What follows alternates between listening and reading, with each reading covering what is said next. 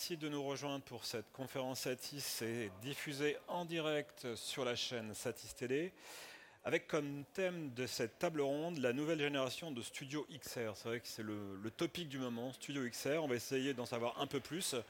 Nous avions une présentation tout à l'heure d'Epic Games autour du moteur Unreal qui est largement utilisé dans ces, dans ces projets de, de Studio XR. Et autour de cette table, euh, eh bien, nous avons le plaisir d'accueillir plusieurs personnes. Nous avons Romain Cheminade qui est président de Dark Matters. À ses côtés, Margot Durand-Rival qui est VP créatif pour la même société, Dark Matters.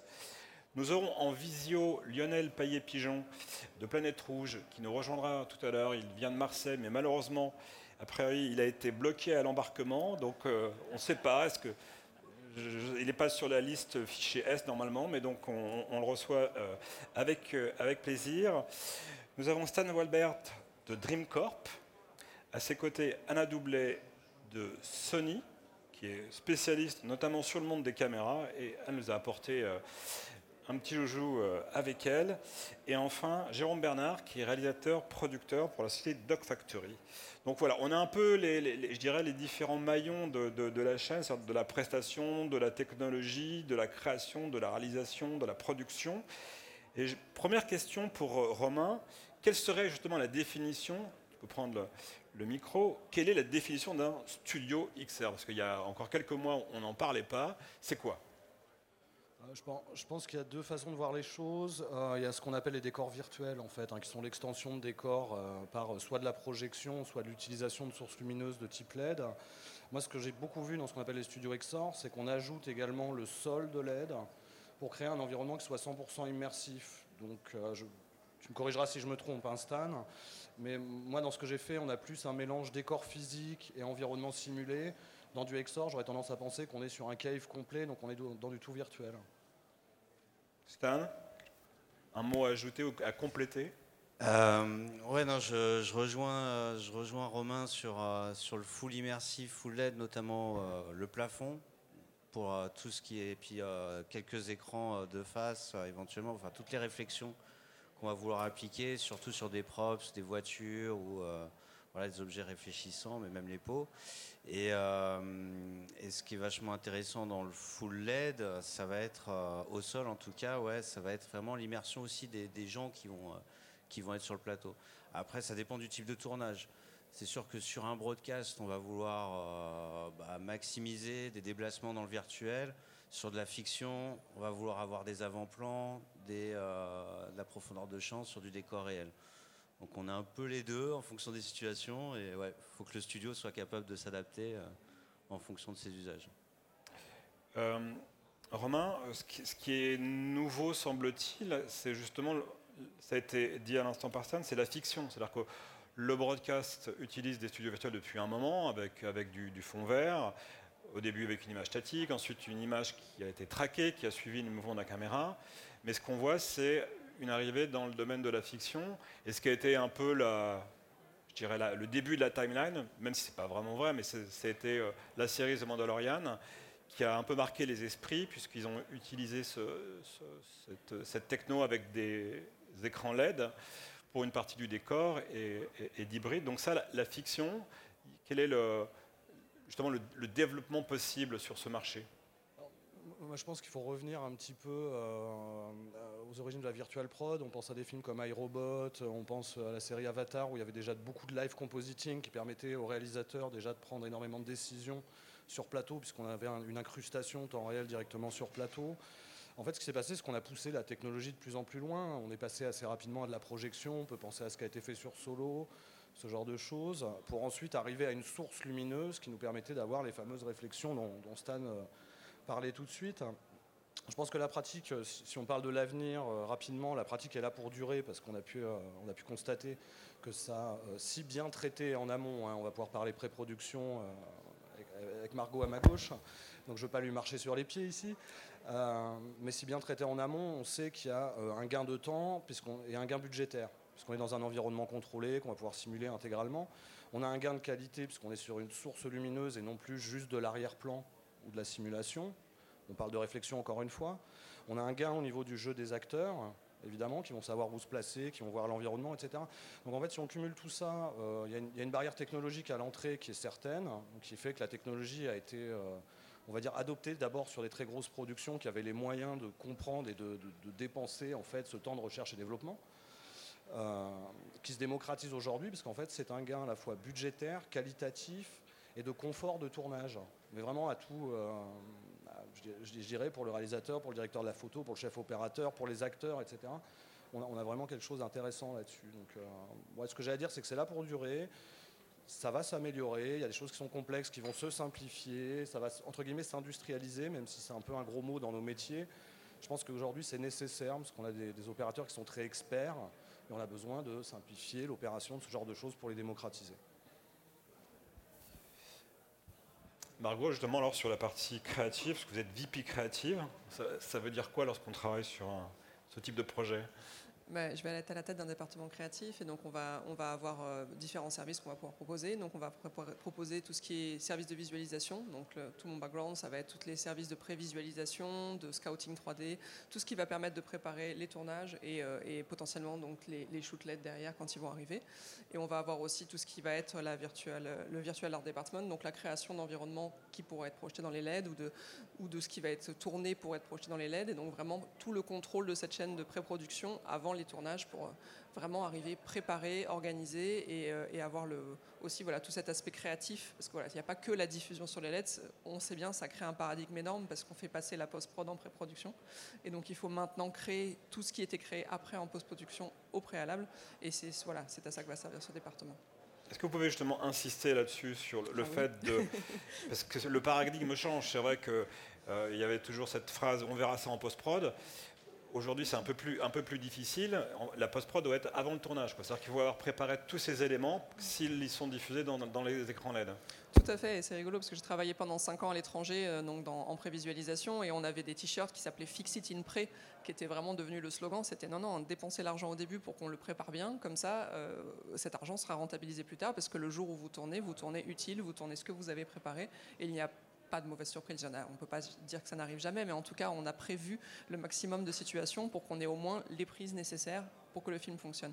Et donc il y a vraiment euh, voilà, des changements de mentalité à faire, puisqu'on parle de prendre des décisions critiques sur euh, les décors, au niveau des décisions artistiques, au niveau de la réalisation et de la mise en scène très très tôt dans la chaîne de production parce qu'il faut, il faut loquer ces décors, mais exactement comme quand il s'agit de les construire en fait, tout simplement. C'est juste qu'en général, tout ce qui était dans de l'ordre du virtuel était repoussé à plus tard.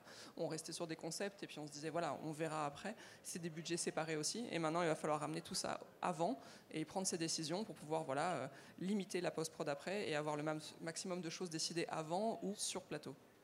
Stan, si on reprend un peu le cahier des charges d'un d'un studio euh, XR de nouvelle génération Est-ce qu'il y, a une taille minimum qui est requise? Parce que à côté, sur, le Doc Pullman, on a, il y a plusieurs exemples de, petits plateaux avec des, murs LED ou des, fonds verts. Alors justement, quels sont les avantages ou les inconvénients de, ces petits plateaux est-ce qu'il y a une taille, je dirais, minimum, notamment pour la fiction? Euh, non, non, justement, euh, bah, ça va dépendre de la scène qu'on va vouloir tourner.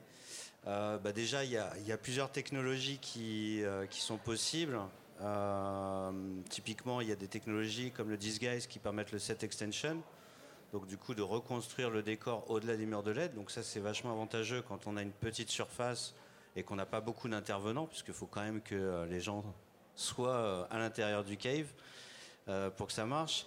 Après, bah, on le voit sur, des tournages de fiction ou de clips, on a plutôt pas envie d'utiliser forcément euh, le set extension et de refaire un peu de post-prod.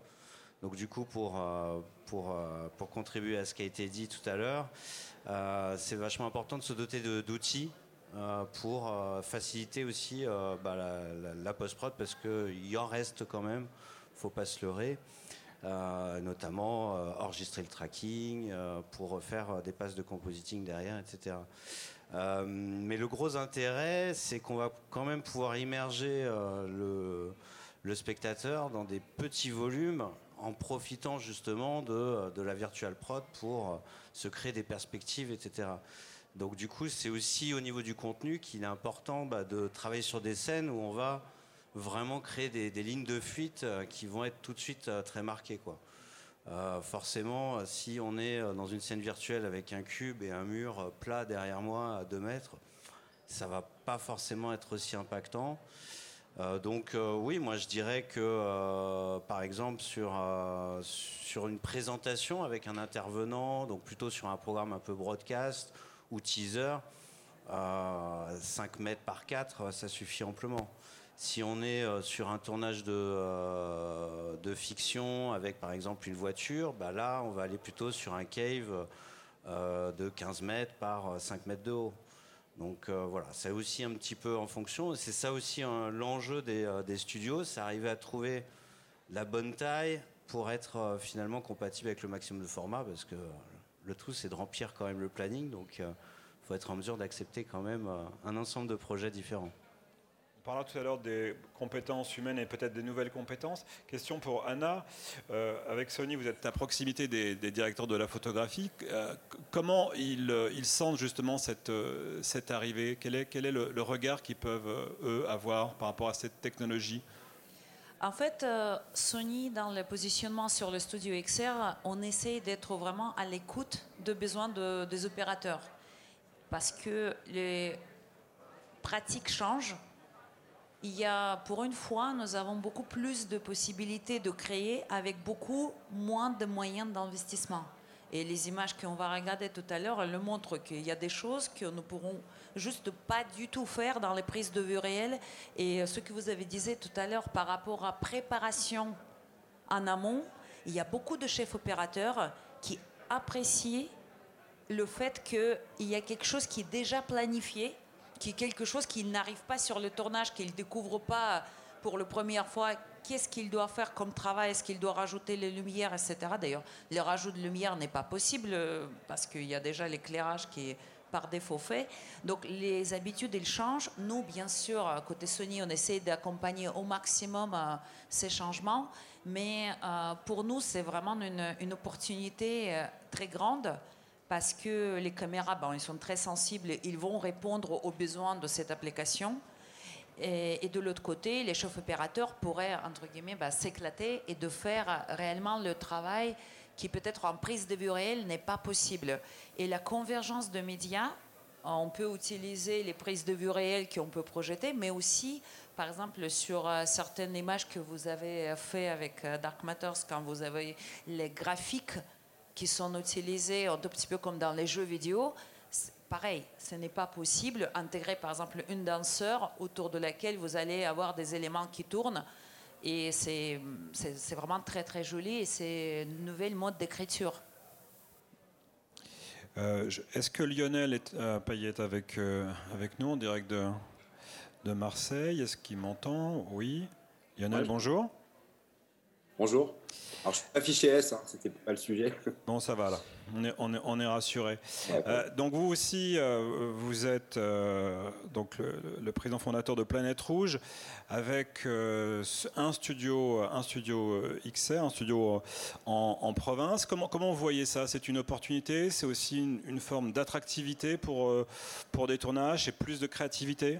Alors, euh, euh, c'est forcément une opportunité pour nous, et plus spécialement quand on est euh, installé en, province, parce que initialement, ma société est une boîte qui faisait des VFX, et faire des VFX quand on est installé à Marseille, ça reste quand même très compliqué, parce, que, parce que le marché est plutôt, plutôt à Paris. Euh, alors que les tournages euh, venaient plus facilement, euh, viennent plus facilement chez nous. On s'est saisi de cette opportunité-là parce que déjà, c'est un prolongement des, métiers de, VFX pour nous. Et puis, on a, des espaces, on a fait beaucoup de, RD. Aujourd'hui, il y a beaucoup de répondants parce que c'est une manière de produire assez nouvelle qui est presque ludique, je dirais. Ça fait un moment qu'on ne s'était pas autant euh, amusé dans notre, euh, dans notre métier, dans le développement, alors que la post-prod et les VFX, euh, ça a été déjà signalé dans beaucoup d'études du CNC, c'était devenu des marchés assez compliqués parce que très compétitifs. Là, on est vraiment sur quelque chose de, de nouveau. J'oserais le parallèle avec la techno, c'est presque c'est presque le même mouvement de fond que quand la musique électronique est arrivée, qu'elle a créé un nouvel univers de, création. Moi, comme ça a été dit tout à l'heure, je vois plus comme un nouvel outil de création.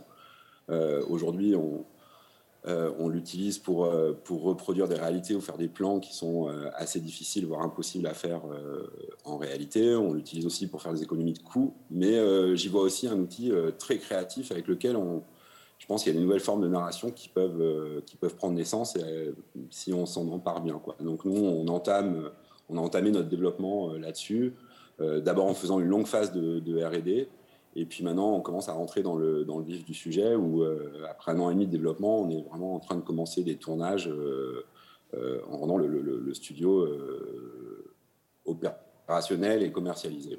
Et quels sont les, les, premiers projets qui ont été justement finalisés? Alors, les premiers projets, c'est de la fiction et de la pub.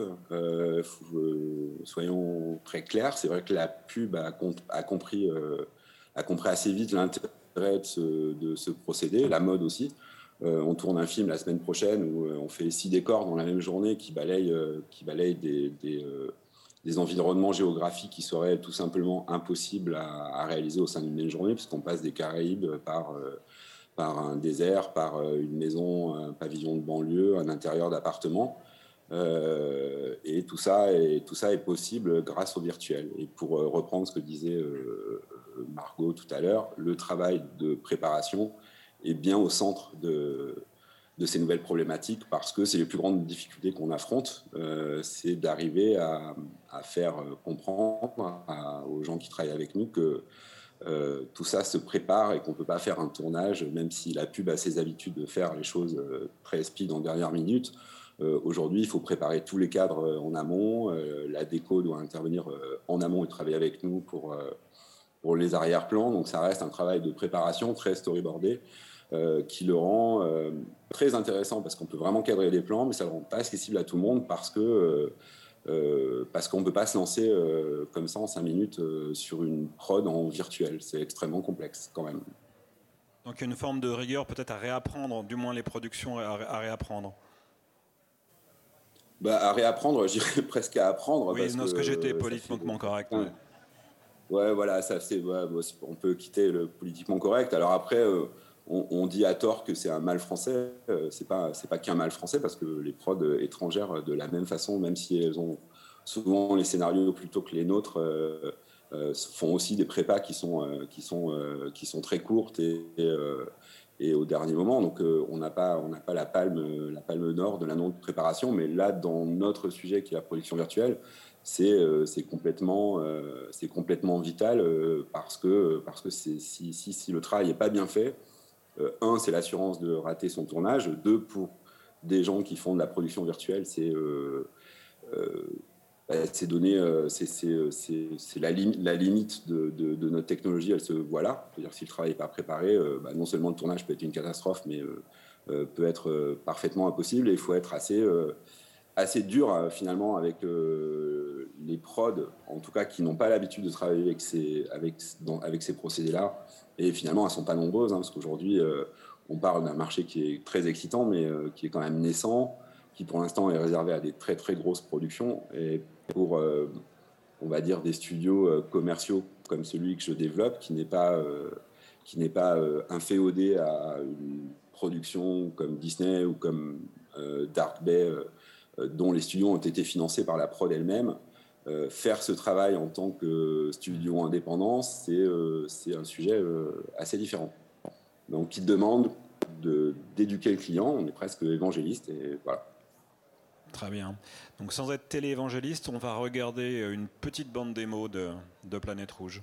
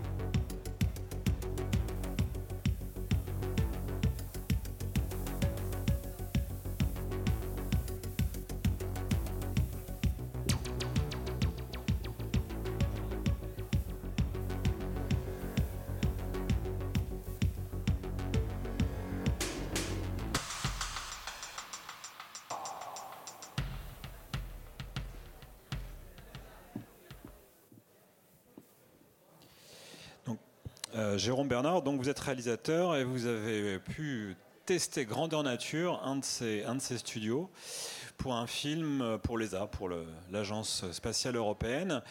Est-ce que c'était pour vous déjà une, première dans le monde du, virtuel et est-ce qu'on peut avoir votre retour d'expérience? Alors oui, pour le plateau virtuel, c'était une première. Après, moi j'ai un parcours qui vient euh, des effets spéciaux, donc j'étais forcément attiré par cette technologie. Euh, maintenant, l'Agence spatiale européenne, c'est un appel aux étoiles, c'est un appel aussi aux nouvelles technologies. Euh, je trouvais ça intéressant de, tester le plateau virtuel pour plusieurs raisons, notamment parce qu'il fallait qu'on aille dans les quatre coins du monde, mais aussi dans l'espace. Il euh, faut bien se dire que le plateau virtuel, pour moi, ça reste un outil. Clairement, s'il n'est pas au, service de la narration, c'est comme tout outil, il n'a pas forcément un intérêt majeur. Maintenant, l'intérêt de pouvoir créer des décors absolument euh, fantasques, presque oniriques, ça c'est vraiment fabuleux. Donc si on veut mettre des personnes sur la Lune, clairement on peut le faire aujourd'hui grâce au plateau virtuel. Alors on pouvait le faire avant, mais aujourd'hui par exemple si on est dans le plateau virtuel et qu'on a l'éclairage euh, en live de la Lune, enfin en tout cas de l'univers euh, autour du cosmonaute, on va avoir les reflets dans le casque. Ça c'est ce qu'on n'avait pas avant. Quand on tournait sur un fond vert, euh, on avait des retours de verre, on n'avait pas la lumière du live. Et ça aussi un autre atout, c'est qu'on peut utiliser des, objectifs anamorphiques. avant, des objectifs à décentrement ou anamorphiques sur un plateau vert, c'était non parce qu'autrement c'était plus compliqué à faire la roto, etc., enfin le, keying. Donc en gros, on peut utiliser tout, de suite des objectifs cinématographiques et aller chercher des flares qu'on n'avait pas avant. Euh, donc ça c'est quelques-uns des points. Après je crois qu'on a cité beaucoup de points avant, il y en a plein d'autres. Donc voilà, euh, je dirais aussi qu'il faut aller chercher des univers euh, assez puissants. J'ai l'impression que le plateau virtuel, si on cherche du photoréalisme, c'est pas forcément l'évidence. Euh, et, dès qu'on va apporter, par exemple, euh, je dis n'importe quoi, mais un décor euh, californien avec un soleil qui se couche, voilà, tout de suite on est dans quelque chose de très pertinent, donc ça, ça peut être intéressant. Donc dès qu'on fait appel à des univers oniriques ou inconcevables de façon réelle, ça devient intéressant. Et puis côté production, on l'a dit, nous pour l'Agence spatiale européenne, il y avait plusieurs points, il y avait le, il y avait le Covid.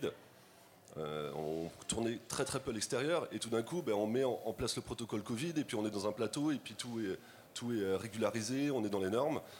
Euh, on avait aussi le fait de réaliser 10 décors, on en a parlé, mais 10 décors en deux jours. Donc on est sur la Lune, on est dans l'ISS, on est dans une navette Soyuz, on est dans une chambre anéchoïque. Chambre anéchoïque, ça, on peut pas tourner dans une chambre anéchoïque, c'est très compliqué.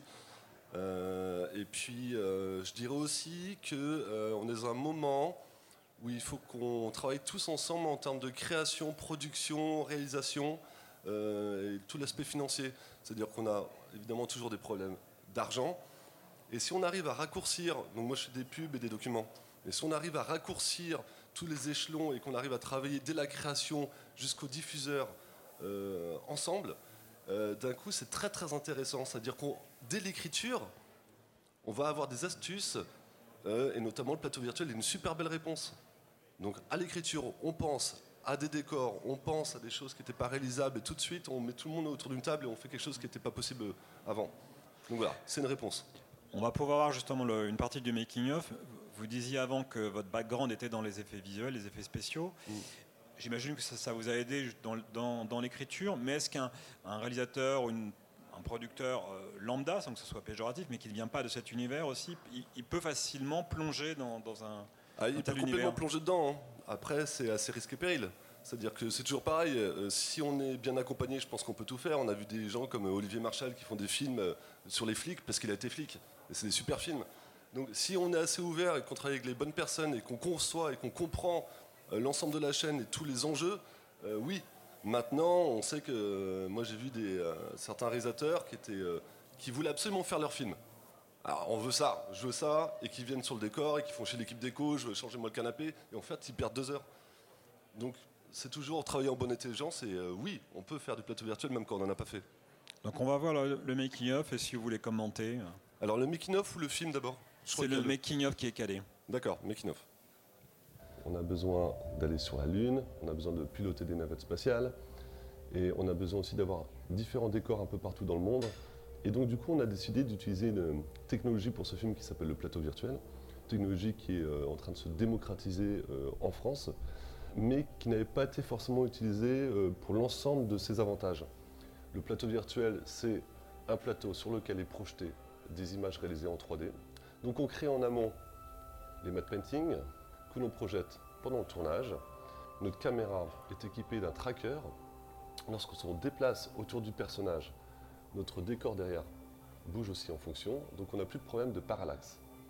Ce qui change beaucoup du coup aussi le, métier, c'est de, voir les comédiens prendre aussi place à travers ces, euh, ces décors qui d'habitude on les rajoute derrière eux sur des fonds bleus. Là on les voit vraiment jouer avec, euh, s'émerveiller également de, ces possibilités aussi.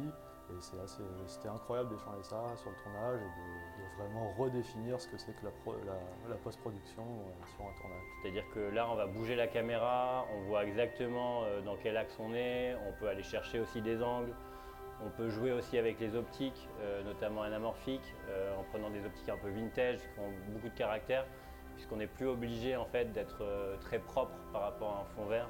Là, on peut vraiment y aller et retrouver un peu de l'organique dans tout ça. Quand je regarde mon moniteur en tant que réalisateur, je suis déjà sur le film fini, sur la prise finie. Et c'est sûr, travailler sur des films qui parlent des étoiles, ça donne du plaisir et qui réveille l'âme d'enfant. Et ça s'est ressenti sur le tournage forcément. En fait, c'était un tournage assez familial, c'est-à-dire que c'était une production techniquement très ambitieuse, mais réalisée de façon très simple. Voilà, c'est toujours la même idée, c'est euh, d'essayer de conjuguer euh, les talents, les envies, les équipes, les personnes qu'on aime. Voilà, et on n'est pas sur une très grosse production, mais on est sur un bel objet, j'espère. Assumé, ouais, bravo, merci. Rassurez-moi, l'homme a bien été sur la Lune quand même en 69, oui. c'est. Ouais, ouais, carrément, ouais, ouais. j'espère, j'étais pas né. Est-ce qu'on on regarde le film Il fait quelle durée? Euh, Deux minutes. Alors allons-y. I want to build a rocket and send it to the stars.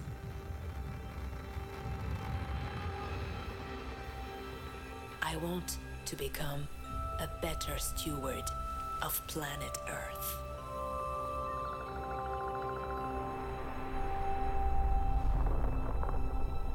I want to defend our home against dangers from outer space.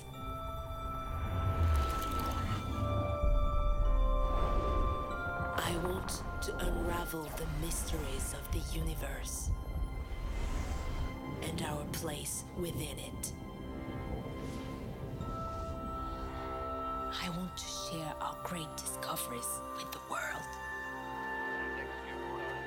I want to be part of something big, a meaningful project on a global scale. I applied to become an astronaut. Why not you? We look up at the night sky and wonder who we are and where we come from. What if the answers were within reach?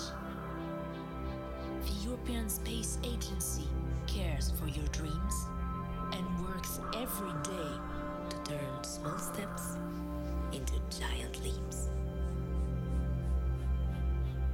Ready to join the crew?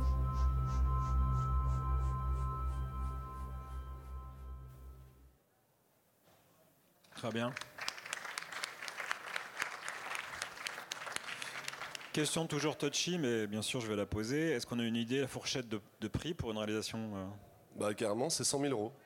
D'accord. 100 000 euros, il a été devisé à 300 000 euros. Et euh, alors je devrais pas le dire normalement, ça se dit pas. Ouais, on l'a fait pour moins cher que prévu, mais on, on fait pas une pub McDo quoi. C'est-à-dire d'un coup, euh, d'un coup, euh, toutes les équipes suivent. il faut savoir que les As, ils ont sans doute beaucoup d'argent, hein. mais c'est européen. Donc pour débloquer des fonds pour faire un film, c'est compliqué. Dans le sens où ils ont jamais fait de film, qu'ils ont des équipes en interne qui font de la vidéo mais qui font pas des films. Et euh, le, coût pour eux de diffusion d'une Ariane en live, c'est 80 000 euros. Et ça fait des millions de spectateurs. Donc quand ils ont sont dit, on va faire un film un peu publicitaire pour le recrutement des nouveaux astronautes et attirer le public envers ça, c'était dur pour eux de sortir beaucoup d'argent. Mais voilà, on a, ça valait le coup, je crois, d'investir sur ce film. Complètement. Question pour euh, Romain. Euh, jusqu'à présent, un- c'est vrai que les, plateaux, euh, sans être caricaturaux, mais c'était bon, c'était un cube euh, vide dans lequel il n'y avait pas grand-chose, pas beaucoup de technologie. Est-ce qu'il n'y a pas un risque euh, avec justement ces, nouvelles générations d'avoir une obsolescence sur, la, techno? Et comme- comment vous voyez-vous Est-ce que les LED, est-ce que c'est des partenariats aussi que vous avez avec des, avec loueurs? Est-ce que vous achetez les écrans? Euh, Quel est un peu là-dessus votre vision? On est sur, une vraie question business, où à chaque fois tu vas changer la géométrie, ça peut être une très très bonne pratique de bosser avec des loueurs et pas forcément avoir un stock. Je pense que ce qui est important surtout, c'est de ne pas tomber dans le piège de la géométrie fixe qui va contraindre la production. On, disait que ces outils sont là vraiment au service de la création et euh, ça fait partie de ce dans l'accompagnement. C'est pas juste de la pré-production, c'est surtout de l'accompagnement à ces nouvelles pratiques, euh, qu'on puisse mettre notre savoir-faire pour faire disparaître la complexité technologique et pour amener les productions à bien se servir de ce genre d'outils. Partenariat avec des loueurs, je dirais pourquoi pas. On peut avoir des besoins de, matériel différents, etc. Ils sont habitués à absorber les coûts depuis très longtemps. Si on veut parler vraiment business plan, euh, savoir qu'un loueur, en moyenne, ça rentabilise son, matériel en trois mois. Donc c'est aussi à prendre en compte. Est-ce que ça peut est-ce que ça peut valoir le coup d'acheter le matériel et du coup de le louer à un prix plus raisonnable aux productions? Ça permet d'absorber un petit peu sur un amortissement, je dirais à 5 ans. hein. Si, on parle d'obsolescence de la LED en elle-même, euh, ce qui a été utilisé sur le Mandalorian, ça a été spécifié début 2018. Je suis partie des gens qui, ont- travaillé sur la spécification pour, euh, chez Lux Machina à l'époque. Euh, on était sur des dalles hein, qui étaient euh, l'Hero et Black Pearl 2 pour les citer, qui étaient obsolètes déjà. Donc si vous voulez, la ligne, de, la ligne de production littéralement chez le fabricant était arrêtée, elles étaient en, en voie d'obsolescence ces dalles. Et elles sont aujourd'hui encore utilisées à Manhattan Beach Studio et je pense qu'elles le seront encore pendant 4-5 ans. Partir sur du matériel de belle qualité qui va durer 5 ans à l'amortissement, je pense que c'est pas, euh, pas dangereux au jour d'aujourd'hui. Euh, les, les grosses avancées technologiques, on les a surtout au niveau des moteurs de rendu, des machines de rendu. Donc oui, les cartes graphiques vont évoluer, etc. Mais comparé au coût de la LED, je dirais remplacer les cartes graphiques, même si ça pollue, il y a l'empreinte carbone, etc. Donc il faut le maîtriser également. Euh, c'est un coût qui est beaucoup beaucoup plus bas. Quoi. Moi, je pense qu'il est hyper important aujourd'hui, c'est de retravailler aussi les systèmes d'accroche. Encore une fois, les grandes structures fixes, je pense que c'est hyper difficile à rentabiliser parce que c'est un pain point créatif. On va dire des productions, voilà l'outil, débrouillez-vous avec ça. Et euh, ça nous coupe de plein de cas d'utilisation aussi, parce qu'on a une géométrie dédiée qui peut répondre à une problématique dédiée et pas forcément à un maximum. Donc travailler énormément sur les structures d'accroche, ça nous évite le pain point, je dirais inverse, des grands déploiements sur mesure. Aujourd'hui, j'ai eu un tournage un petit peu, euh, un petit peu caution, on va dire, de, de 4 semaines. J'ai 6 semaines montage-démontage, plus alignement des murs, enfin alignement des différents mondes, du monde de tracking, du monde de diffusion, du monde physique. Euh, c'est extrêmement difficile d'aller face à un producteur et de lui dire bah, écoute, c'est simple, tu vas louer de l'espace, du matériel et des gens pendant que tu ne peux pas tourner. Ne serait-ce que psychologiquement, c'est des choses qu'il faut travailler pour faciliter le déploiement de géométries différentes, la maintenance directement sur plateau. On sait qu'on est dans des environnements qui sont hyper critiques en termes de temps, on ne peut pas se permettre d'interruption, en tout cas le moins possible. Et, euh, et- c'est seulement à ce prix-là, en fait, qu'on va pouvoir faire rentrer ces pratiques comme un, une autre, un autre des outils qu'on a dans les productions. Hein, Ce que, je vois beaucoup, moi, c'est euh, c'est pas du fond vert ou de la LED ou de la proge. Sur la même production, on peut avoir les trois sur des plateaux différents, mais on peut aussi avoir très souvent, on l'a d'ailleurs, du verre et du décor virtuel augmenté. Parce qu'on a évidemment du décor physique qui permet de créer cette illusion entre le physique et le virtuel qui marche hyper bien. hein. On l'a vu, le plan là, qui est absolument magnifique avec la petite fille sur son lit, ça marche hyper bien dans, dans- dans le film. là. Donc c'est vraiment ce mélange physique-virtuel qui pour moi marche le mieux en caméra. Et ben, des fois, il nous manque un bout de mur virtuel pour des, parce qu'on n'avait pas suffisamment de budget pour ajouter de la LED, ou il y a un élément physique sur lequel on n'a pas pris de décision, ou il y a un point narratif du, du type, euh, je ne sais quoi, créature de très grande taille qui ne rentrerait pas dans les studios, etc. Donc on va avoir également du fond vert. Donc ce qui est intéressant, c'est de vraiment commencer à comprendre que toutes ces techniques sont là au service, bien les maîtriser pour les utiliser au bon endroit. Et la décision peut être à la fois créative, budgétaire, hein, t'en parlais aussi, c'est euh, un point important. quoi. Et donc toi, vo- votre outil, en quelques mots, comment vous le dé- définissiez, définiriez? Bah, nous, on déploie en fait un espace de production, on déploie 15 000 m2 d'espace de production, donc on a à la fois des ateliers, des plateaux, euh, des, des bureaux de production, et ensuite on a différents services qu'on peut déployer dans chacun de ces plateaux.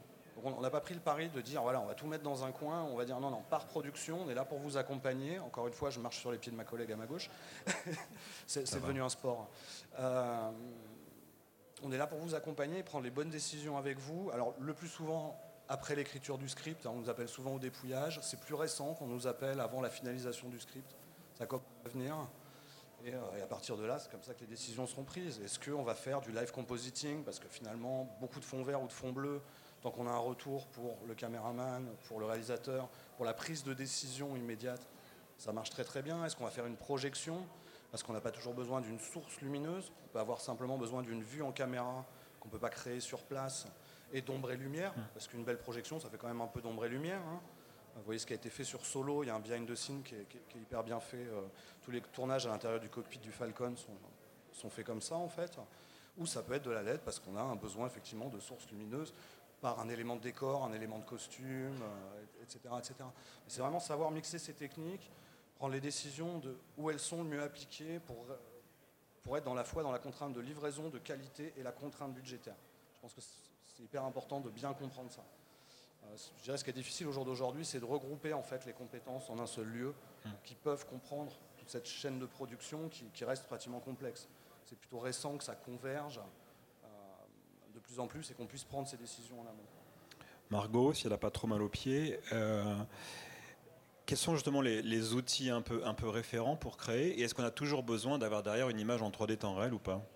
Euh, non, pas du tout, pas nécessairement. Moi, j'avais commencé, euh, quand j'étais en Angleterre, j'avais travaillé sur Rogue One. On avait utilisé pour les premières fois ces murs LED et c'était de la prévise précalculée qu'on qu qu mettait dans le mur LED parce que ça a été vraiment utilisé comme une source lumineuse et de diffusion. Et ça a été ensuite, euh, c'était vraiment tout le temps flou en arrière-plan et ça a été rotoscopé quand ça a été nécessaire et qu'il a fallu changer des choses. Mais au moins, sur tous les cockpits, sur tous les éléments, on avait les bonnes réflexions, de la lumière jouante.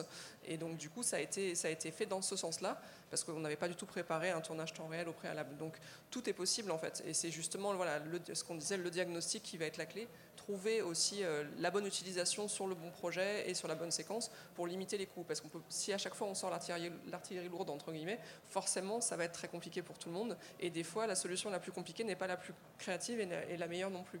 Euh, donc euh, il faut vraiment à chaque fois, voilà, on peut, on, peut projeter, on peut projeter du film, on peut projeter de la 3D temps réel, on peut projeter bah, à peu près tout ce qu'on veut en fait. Hein. Et il faut vraiment être assez pertinent dans les choix parce que on est, on, est, vraiment à chaque fois dans des solutions, on est presque à la séquence. C'est vraiment du craft où il faut vraiment décider. Alors pour telle séquence, la meilleure solution c'est ça. Parfois il y a plusieurs solutions et c'est le budget qui va trancher, c'est la créativité, c'est aussi des fois c'est la mise en scène. Hein, un réalisateur ou un directeur de la photographie qui va avoir une mise en scène particulière qui fait que c'est pas la solution adaptée.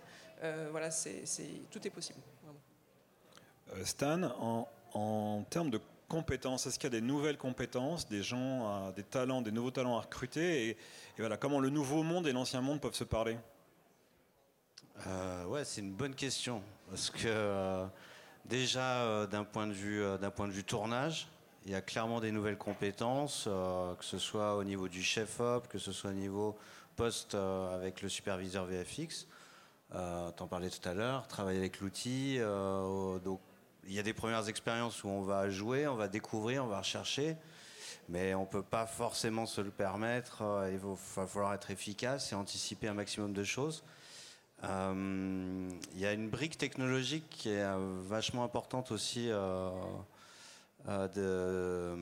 mentionner parce que Aujourd'hui, on a des outils merveilleux, on a des technologies voilà, qui sont ultra avancées, mais euh, on continue à devoir bricoler, entre guillemets, en fonction des projets, en fonction des... Ah oui, bah tiens, ça, on peut le faire comme si. Ah, c'est pas vraiment prévu comme ça. Bon, bah ok. Donc du coup, il faut arriver à se doter d'outils simples et d'agilité. nous, dès le début, on a créé des télécommandes et euh, des automatisations, euh, que ce soit sur, euh, sur Unreal ou sur, sur d'autres technos, pour justement donner en fait cette souplesse, parce qu'on est capable en effet de créer un cadre, parce que sinon, en gros, on est mort, s'il n'y a pas un cadre défini dès le début, mais, en, mais aussi pouvoir proposer cette créativité aux gens du tournage, d'agir sur les scènes, d'agir sur le rendu.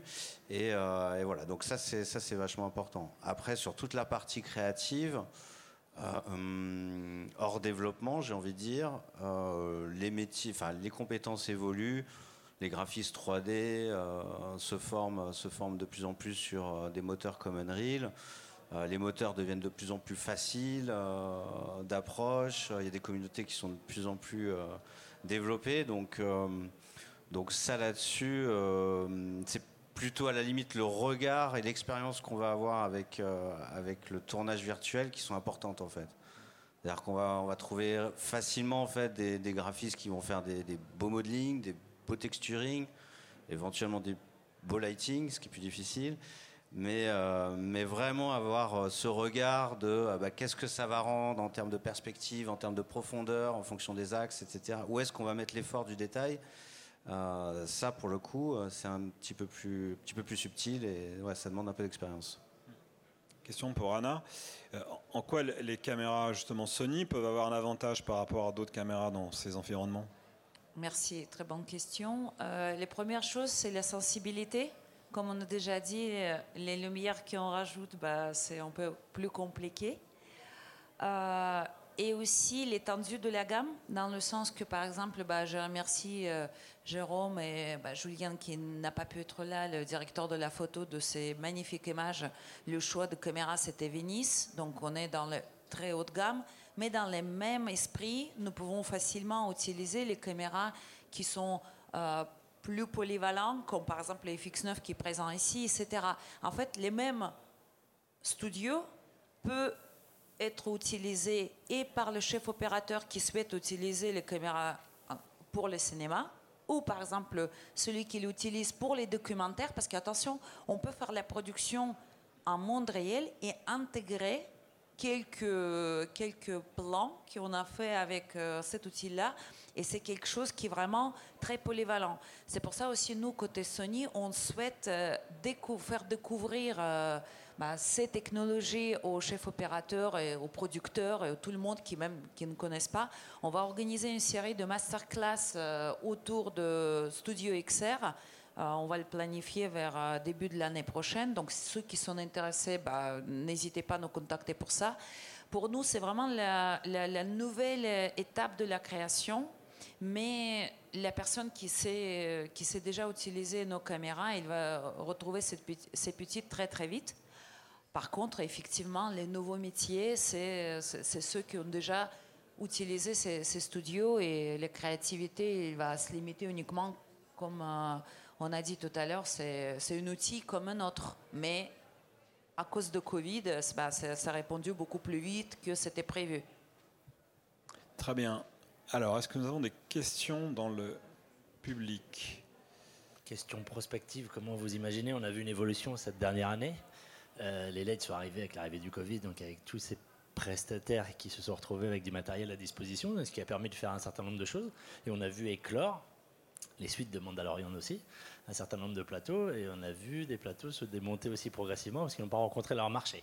Tu évoquais des tarifs tout à l'heure, on était, moi je me rappelle, le premier plateau vraiment euh, dans cette logique-là qui a été présenté en, Tran- en France, ça a été celui de Mado euh, avec l'accompagnement de PRG. Il était annoncé à 100 000 euros la journée, rien qu'en prestation de service. Alors quand j'entends les, tarifs qui sont annoncés tout à l'heure, on, est en droit de se demander quid de ce nouveau marché? Alors on voit des initiatives intéressantes comme, euh, comme celle qui est mise, euh, expliquée par Romain tout à l'heure. hein. Donc euh, moi j'ai une question sur la prospective. Est-ce que vous pensez qu'il va y avoir une dissociation de marché?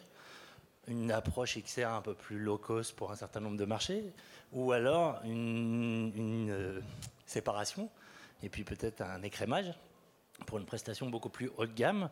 J'ai l'impression qu'en fiction pure, il y a un cycle d'adoption qui est en train d'être fait, qu'on fera pas machine arrière. En tout cas, quid, point d'interrogation, des autres euh, univers, des autres business models on est content de voir l'effort que vous avez fait tout à l'heure, mais la réalité, c'est qu'à 100 000, je ne suis pas sûr qu'aujourd'hui, euh, c'est bien de faire le coup en one shot pour montrer les possibilités. hein. Je ne suis pas sûr qu'aujourd'hui, on puisse trouver une économie euh, dans les, coûts inhérents en développement et en prestation. Donc, c'est quoi en prospective Comment vous imaginez les choses?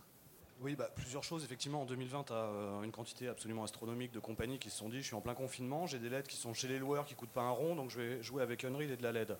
Euh, juste pour la dire très franchement, on est aussi quelques-uns à travailler là-dessus depuis de nombreuses années avant. Donc il y a forcément un ramp-up de connaissances qui fait qu'il y a eu des livraisons qui ont été ratées, parce qu'il y a des gens qui se sont jetés tout de suite sur la techno, simplement parce que bah, c'était le Covid, ils ne pouvaient pas aller tourner dans d'autres conditions, etc. Donc on a eu pas mal effectivement de ratés, d'écrémages, de pertes de marché de ce côté-là. voilà, je dirais assez classique quand tu as énormément de sociétés qui sont très très jeunes et qui découvrent une nouvelle technologie. C'est souvent comme ça. hein. Certaines passent le cap de la maturité, d'autres pas. Euh, le deuxième, moi, j- j'irais pas sacrifier la qualité. On peut, on peut pas faire euh, du low cost en fait. Tu peux faire des tailles qui sont plus réduites, etc. Mais aller jouer sur de la LED low cost, ça va pas te rendre ce que tu veux en caméra. Donc de toute façon, c'est quelque chose qui va disparaître de facto en fait, parce que ça rend pas du tout. Euh, 100 000 balles la journée, c'est bien parce qu'ils sont plus chers qu'ILM, donc c'est intéressant. Euh, bon, si tu veux, ça a été dit publiquement hein, sur Mando, euh, on est à 400 entre 450 et 650 000 balles la semaine. Mais c'est le plateau, le matériel, les équipes, les VFX, la prévise, etc. Enfin, c'est- euh, genre 200 personnes extrêmement qualifiées, plus énormément de matériel. On parle de 5000 dalles de LED, si tu veux, sur un plateau. C'est énorme. C'est une grosse, grosse machine. Euh, donc là, je pense qu'il y a eu un effet d'aubaine hein, sur la tarification. Euh, après, je te dirais, nous, l'approche qu'on a eue chez nous, c'est de se dire, voilà les avantages technologiques. Euh, par contre, si on prend une scène assez classique et un tournage en véhicule, je vais aller dans une bagnole dans le Cotentin et je vais devoir tourner en extérieur. Je vais avoir des contraintes climatiques, etc., que je peux maîtriser sur plateau. Donc on a demandé un petit peu autour de nous qu'est- qu'est-ce que ça coûte en fait, hein, euh, très clairement. hein. le sondage, c'est qu'est-ce que ça coûte à une production. Ce qui nous est revenu, c'est à peu près 30 000 balles la journée. Si je ne suis pas capable à 30 000 balles la journée de te faire tourner dans une bagnole, ben, en fait, je suis en train de te vendre quelque chose qui n'a plus de bénéfice. Puisque j'ai- si je te le fais plus cher, en fait, le gain de temps que tu gagnes par l'environnement contrôlé, tu le perds en budget. Donc, il y a un moment, il faut trouver la balance là-dedans. Euh, donc, oui, ça va se stabiliser. On voit un peu de tout. Euh, encore une fois, l'approche est hyper importante. Savoir également rationaliser. Quand tu as une production qui va avoir, je sais pas, 30% de ces scènes qui peuvent être tournées en décor virtuel. Génial, c'est une bonne idée. Si tu as une scène sur 50, ça ne sert à rien, tu, tu- tu tues ton budget. Donc il faut savoir rationaliser des deux côtés. Et c'est ça qui, va prendre le plus de temps, mon avis. Bonjour, je suis consultant et quand j'ai vu la vidéo de Mélenchon, euh, je reprends la question que vous avez posée. Le low cost, euh, 500 000 euros pour une vidéo euh, comme ça. Est-ce qu'aujourd'hui, quand vous parlez de low cost, c'est exactement ce que vous parlez? Alors, je crois qu'on parlait de 100 000 euros. hein, J'ai entendu 500 000, on parlait de 100 000 euros. Je parle de la vidéo de Mélenchon. Ah bon, je j'ai pas suivi, excuse-moi. Euh, alors la vidéo de Mélenchon, j'ai aucune idée du budget. Euh, 500 000 euros, vu que je sais pas du tout ce qu'il a fait dans la vidéo, je peux pas te répondre. Peut-être qu'il a tourné en une journée, peut-être en cinq. Est-ce que quelqu'un connaît le sujet? Parce que moi pas. C'est pas du tout ces prix-là. En fait, c'est pas la même technologie. Il utilise du fond vert. Il était chez Videlio avec du, du zero density, donc des tarifs qui sont plutôt ceux que tu as évoqués tout à l'heure. Ok, donc on est, on est sur du live comp. euh, ouais, ok. Très bien. Donc, info, désintox. Déjà, je voulais vous remercier pour la, très très belle tenue et merci à Stéphane pour l'organisation de ce plateau. C'est vraiment passionnant sur le, le détail euh, d'informations euh, qui a été échangé sur aussi peu de temps. Justement, avec ce regard d'amoureux de l'image que vous avez, j'aimerais savoir si d'après vous, il y a un retour en arrière ou un changement de production sur euh, cette question des lumières réfléchies et particulièrement sur la fiction et la SF. C'est-à-dire que quand même, il y, a, toujours eu une vraie frustration des limites du fond vert que vous avez très bien détaillé. Et entre autres, dans Mando, Solo, etc. Euh, Ce qui, ressort, c'est cette qualité des, lu- des lumières réfléchies. Et semble-t-il, alors euh, peut-être pas dans Mandalorian, ça se ressent plus avec le, masque, mais quand on voit les visages des acteurs, on ressent une émotion euh, et un jeu d'acteur qui semble vraiment facilité par ces lumières réfléchies. Alors, sur le, côté amoureux de l'image, quand on a la chance d'avoir cette lumière réfléchie, mais aussi sur le côté réalisateur, quand on dirige les acteurs, pensez-vous que la, SF, avec les écrans, vient de franchir un cap sur lequel on ne reviendra pas en arrière, parce que maintenant, ça a enfin dessiné la belle représentation de ce qu'on avait dans notre imaginaire et dans les, dans les artworks, en fait. Ah non, mais clairement. Voilà. Non, non. non mais. Question suivante. c'est- C'est évident que ça nous apporte euh, une nouvelle manière de tourner, de voir les choses et une nouvelle direction artistique qui rappelle en ce moment les codes des, euh, des premiers films de science-fiction ou en tout cas d'un- temps révolu. Mais d'ailleurs, on le voit dans tout, dans, partout, c'est un, mouvement mondial, même dans les chaussures Adidas, etc. où Il y a un retour en arrière. Et effectivement, cette techno nous permet d'aller retrouver euh, des, euh, des univers SF qui étaient peu, envisageables aujourd'hui.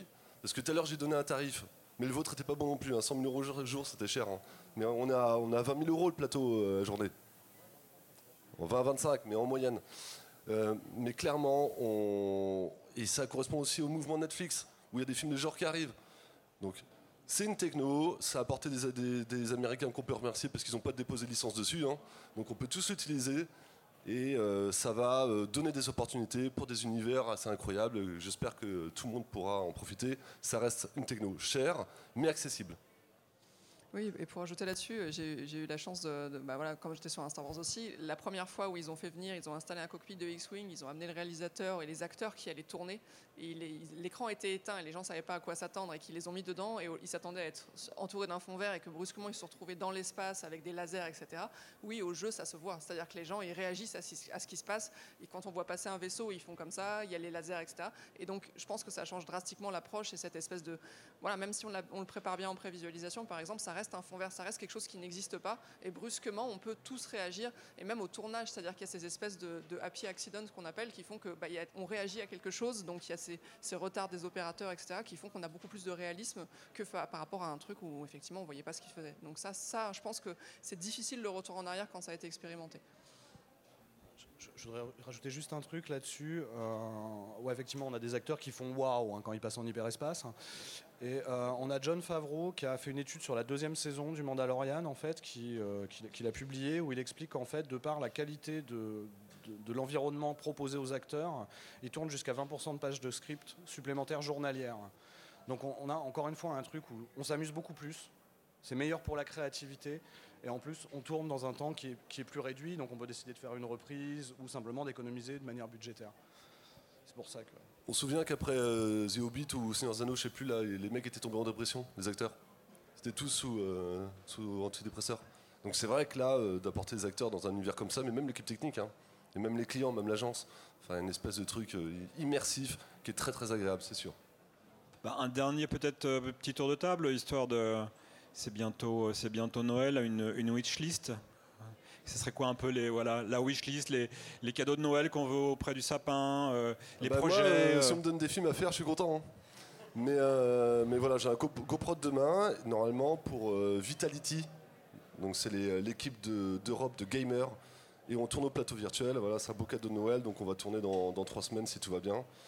Mais euh, merci pour votre écoute et euh, très belle continuation. On est là encore après derrière s'il y a des questions. Ah, ben il y a une question là-bas.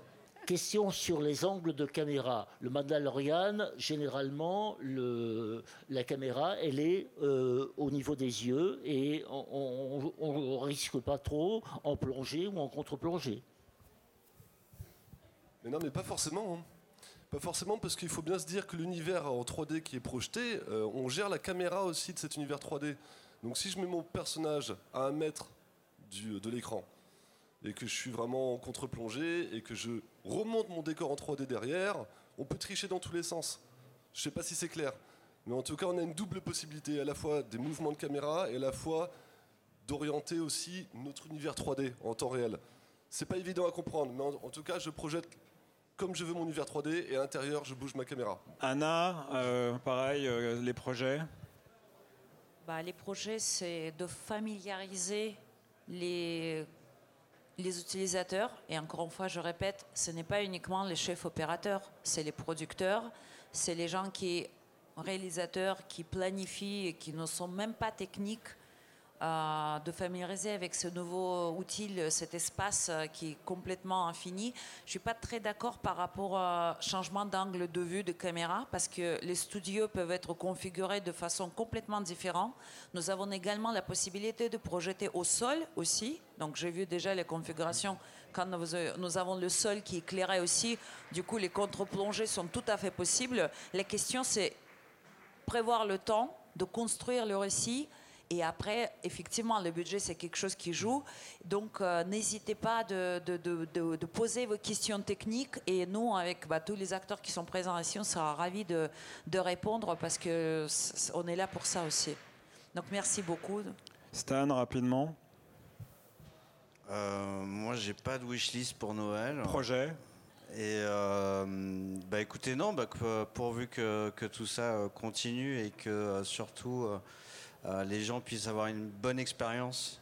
Euh, C'est-à-dire que les tournages se passent dans de bonnes conditions, quels que soient les acteurs. En tout cas, il faut que chacun euh, fasse un travail excellent parce qu'on ne peut pas proposer un studio à 20 ou 30 000 euros pour une, expérience déceptive. Donc c'est vachement important que, en effet, toutes les conditions soient réunies pour, des tournages voilà, qui, qui, qui, reste, qui reste magnifique. Très bien. Romain et Margot, on va dire c'est une réponse collégiale. c'est Margot. Bah non, bah nous, on est entré dans nos locaux euh, il y a une semaine, donc c'est déjà un peu Noël en fait. On a déjà tout à faire. Euh, ça que l'histoire commence, euh, voilà. Donc les projets, lire les scripts, commencer à faire les breakdowns, faire les travaux. Quelle est l'adresse au fait Vous êtes où? Ah, Nous sommes juste au sud de la forêt de Sénart, dans la ville de Tigri, Tigery pour les Américains. Ça m'a fait plaisir la première fois qu'ils m'ont prononcé. Ça, ça, jette. Tigery.